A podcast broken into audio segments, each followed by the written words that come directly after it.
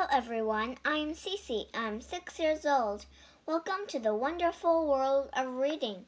In this, I can read Frog and Toad Together. 2. The Garden. 大家好，我叫夏西西，我今年六岁。今天我给大家讲的故事叫《Frog and Toad Together》。第二个故事《The Garden》。Frog was in his garden. Toad came walking by. What a fine garden you have, Frog, he said. Yes, said Frog, it is very nice, but it was hard work. I wish I had a garden, said Toad. Here's some flower seeds. Plant them in the ground, said Frog. And soon you will have a garden. How soon? asked Toad. Quite soon, said Frog. Toad ran home. He planted the flower seeds. Now, seeds, said Toad, start growing. Toad walked up and down a few times. The seeds did not start growing. Toad put his head close to the ground and said loudly, Now, seeds, start growing. Toad looked at the ground again. The seeds did not start growing. Toad put his head very close to the ground and shouted, Now, seeds, start growing. Frog came running up the path. What is all this noise? he asked. My seeds will not grow, said Toad. You are shouting too much, said Frog. These poor seeds are afraid to grow. My seeds are afraid to grow? asked Toad. Of course, said Frog. Leave them alone for a few days. Let the sun shine on them.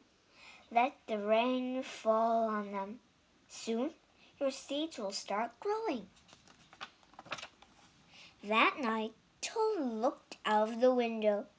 Drat, said Toad. My seeds have not started to grow. They must be afraid of the dark.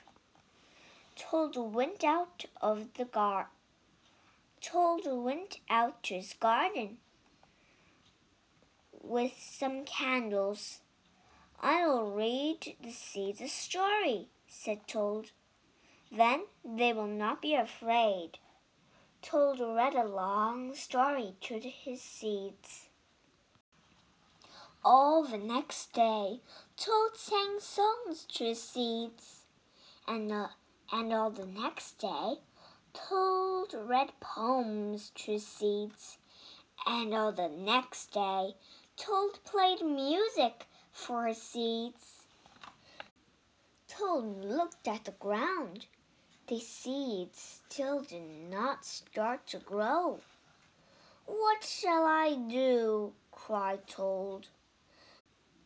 These must be the most frightened seeds in the whole world. Then Toad felt very tired and fell asleep. Toad, Toad, wake up, said Frog. Look at your garden. Toad looked at his garden. Little green plants were coming up out of the ground. At last, shouted Toad, my seeds have stopped being afraid to grow. And now, and now you will have a nice garden too, said Frog. Yes, said Toad. But you you're right, Frog.